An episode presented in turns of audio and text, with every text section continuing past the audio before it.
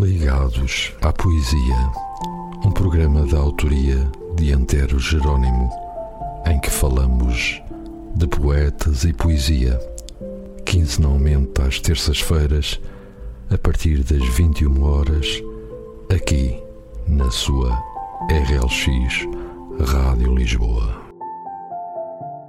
Olá, vivam!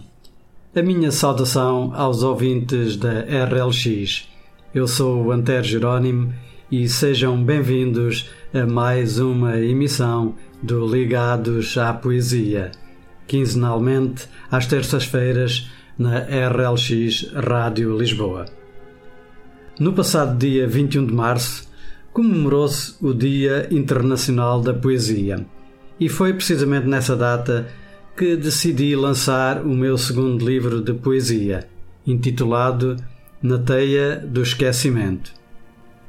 O prefácio desta obra ficou a cargo de Álvaro Giesta, a quem agradeço ter aceito este desafio, não apenas pela temática que aborda, mas também por saber que, em dado período da sua vida, sentiu no corpo e na alma as vicissitudes de participar numa guerra um assunto que infelizmente tem dominado a nossa atualidade. Esta obra foi lançada com a chancela da Âncora Editora e está inserida numa coleção que dá pelo nome de Fim do Império, um projeto que visa registar e preservar testemunhos e narrativas de um período importante da nossa história. E de seguida passo a citar alguns certos do prefácio da autoria de Álvaro Giesta. A memória dos homens é tão traiçoeira quanto o tempo da loucura que nos nega a possibilidade de procurarmos no mais fundo de nós os registros do nosso passado. É natural que tropecemos com esses registros, amargos registros, que deviam permanecer para todo o tempo na memória como quando tropeçamos com as pedras soltas da calçada, sempre prontas a cortar-nos o caminho do pensamento. Para garantir um retorno ao passado, às coisas boas e más que um dia a memória perderá, nada como a palavra gravada na folha branca do papel. É a nossa história, vivenciada, ou a de outros de quem ouvimos os factos que é a nossa história também, enquanto integrados no todo da humanidade. Malgrado a vontade vergonhosa e desavergonhada dos oposicionistas e negacionistas deste universo tão fluente e influenciado por maus seguidores da razão. Factos que permanecerão indeléveis na memória do tempo e dos homens, que abarcam o tempo com a mesma força da paixão, com que abraçam o ente querido à partida para o eterno. E mais à frente pode ler-se: Eis as relíquias de um passado longínquo, de um passado presente na memória e agarrado como sanguessugas ao peito, a esguinchar sangue em pedaços de latão em forma de escudo e em pedaços de bronze em forma de cruz, debruados a madre-pérola a lembrar a pátria que os esqueceu. Nenhum combatente tem uma borracha ou qualquer tinta indelével que apague da memória aquilo que viveu na guerra. É a voz da, da consciência a falar-lhe da sua condição de antigo combatente. É a sua história, é a sua vida de um passado sempre presente, como se fosse o esgravatar de uma aranha que constantemente lhe atormenta as têmporas. Cobarde seria não recordar o vivido e o sangue derramado. O autor percorre as páginas deste livro com voz persistente, não a descrever a guerra em que não andou envolvido, mas tão somente no intuito de celebrar, erguer e preservar os nobres valores fundamentais da lealdade e nobreza de caráter, espírito de coragem, sacrifício e missão que regem os combatentes em defesa da pátria. Na guerra, há estados de alma difíceis de escrever em verso. E as palavras repetem-se ao longo da obra, quase sem cessar, em revoltas interiores, traumas que ficaram para a vida. Existe, nos versos de uma guerra, a perda impossível de remediar, porque a morte é o mote neste convívio que parece impossível existir. Não fossem as lembranças de amor e sonho que nunca abandonaram o combatente, teria ele enlouquecido nesta terrível travessia que lhe foi imposta. E diz-nos Antero Jerónimo em jeito de introdução à obra. Na teia do esquecimento, não é um retrato de situações testemunhadas ou vivenciadas pelo autor. Tendo seguido a carreira militar no Exército, nunca esteve colocado em teatro de operações ou envolvido em cenário real de guerra. Trata-se apenas e só de uma reflexão, porventura crítica, perante factos ocorridos no passado e da percepção sobre o rumo dos acontecimentos no presente. Esta obra trata de forma poética, entre outros, dos valores fundamentais da lealdade e nobreza de caráter que regem os combatentes, a par dos abnegáveis dotes de coragem, sacrifício e espírito de missão para a prossecução da defesa da pátria, que um dia juraram honrar, mesmo com o sacrifício da própria vida. Explora de forma vincada os aspectos psicológicos e emocionais na perspectiva do combatente na sua luta interna em defesa dos seus valores, com os seus medos e anseios, frequentemente sob uma grande tensão e perigo iminentes, colocando em causa a sua sobrevivência e a dos que o rodeiam. Fala também do pensamento introspectivo, da liberdade, das injustiças sociais e dos desmandos do homem contra a natureza e os seus semelhantes. Que possa servir como um alerta para que de memória do homem não se apaguem erros do passado, que sejam lições para a geração presente e para os vindouros.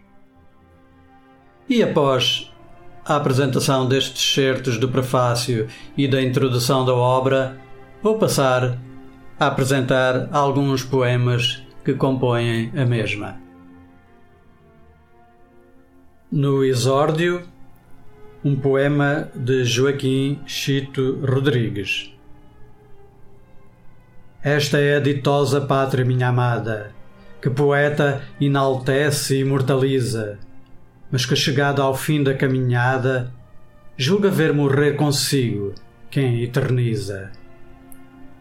Neste espaço em que Portugal existe, como nação e pátria sede formada, amo, luto, trabalho e resisto. Esta é a ditosa pátria, minha amada. O homem reconhece fina memória de quem nos Lusíadas disse Portugal tempo parece vencedor da história, tornando pequeno o grande Portugal. Por mares por nós dantes navegados, quisemos conservar sua trajetória. Ventos e os quereres foram mudados no culto de heroísmo e da glória.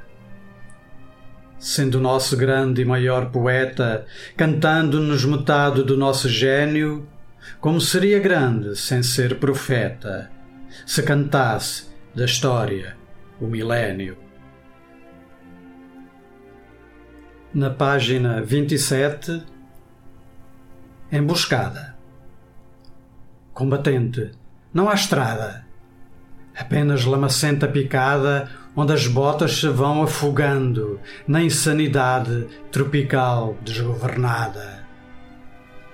Não tens outro caminho senão trancar o medo no peito, respirar a densidade irrespirável e avançar com olhos nos pés. Rasgando o ar, vindo da parte incerta, um silvo agudo é pronúncio de carne dilacerada. Gritos, contínuo matraquear. Um corpo já refém da emboscada. na página 28, Esquecimento. Há um punhal de gritos de vigília. cravado na escuridão da inconsciência. Vegetando entre o sonho e o pesadelo. Alheio à traição do tempo, aos corpos que pouco a pouco se vão esvaindo na teia do esquecimento. Os olhos ficam teimosamente abertos, ignorantes do que foi e já não persiste. Do medo, da angústia, do desespero, da raiva, da coragem. Os vermes vão corroendo humos da razão, por entre cânticos satânicos de decomposição. Este poema foi também publicado na antologia poética Letras em Marcha, edições Calçada das Letras, em 2021. Na página 32, Sons da Noite. A lua prateada cai sobre o povoado, espalhando manchas de incerteza para lá do arame farpado. À luz do silêncio, invadido de sons furtivos, a noite esconde sonhos que habitam os corpos cansados. Abrigados pela proteção do adobe, dois corpos suados soltam gemidos abafados em acesa batalha de sentidos. A penumbra brilha na pele de ébano, nos seios eretos, corpo movendo-se cadenciado, como se cavalgasse as sombras da noite. No contraste inequívoco das dermes, cru é o prazer no instinto primário da carne. Num corpo há o alimento do prazer, no outro uma ilusão a florescer. Na página 45, eram jovens. Eram jovens, muito jovens. Partiram para a guerra sem opção, nem explicação, carregando muitas incertezas nos parcos a vez, muitas perguntas sem resposta. Eram jovens, muito jovens, ainda não podiam saber que em breve aprenderiam a sagacidade de iludir a desdita, a cruel realidade de ter de matar para não morrer. Eram jovens, muito jovens, lançados no mundo a perder. A juventude, a inocência, os camaradas, a vida. Eram jovens, muito jovens, regressaram homens, carregados de muitas incertezas, com feridas visíveis e invisíveis, que talvez nem o tempo conseguisse cicatrizar. Na página 79, inabalável fé independentemente da quantidade de fé que carregamos na mochila. É legítimo e imperativo agarrar a vida pelos ombros, agitá-la vigorosamente, sacudir das suas vestes o peso morto da futilidade. Desafiar todos os limites nessa viagem purificadora à tenebrosidade de nós. Em cada etapa, em cada novo desafio, perdermos-nos nas dúvidas, libertar degradadas lágrimas, deixar que a brisa amenize o rosto de serenidade. Que as dores do corpo sejam feridas que cicatrizem o coração. Que construamos um horizonte onde o objetivo seja luminosidade. Onde nos sintamos de alma cheia pela essência da nossa verdade. Na página 98, combatente. Por mais que eu intente a tua farda envergar, jamais poderei sentir a tua raiva por veres um camarada tombar. Na minha limitada visão dos acontecimentos, é pálida a imagem dos lugares de teus tormentos. Sou soldado de secretária, à guerra não fui chamado. Cumpre-me dignificar e honrar a dimensão do teu legado. Afortunado me posso sentir em tua imensa glória, por poder segurar nas mãos vivos pedaços de história.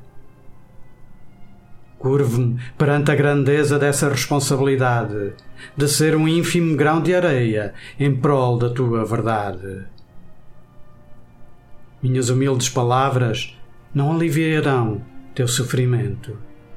Apenas almejo que não caias na teia do esquecimento. E com este poema combatente, chegamos ao fim de mais uma emissão do Ligados à Poesia. Espero que tenha sido do vosso agrado.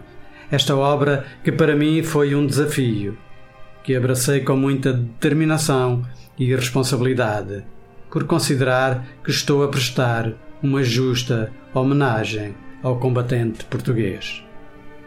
Se porventura alguém quiser conhecer mais deste livro e desejar adquiri-lo, poderão fazê-lo contactando-me por mensagem privada através do Facebook ou Instagram, ou ainda na loja online da Liga dos Combatentes ou no site da Âncora Editora.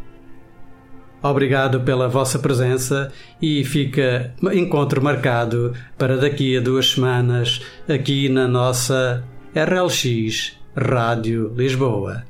Até lá e sejam felizes. Ligados à Poesia, um programa da autoria de Antero Jerônimo, em que falamos de poetas e poesia, quinzenalmente às terças-feiras a partir das 21 horas, aqui na sua RLX Rádio Lisboa.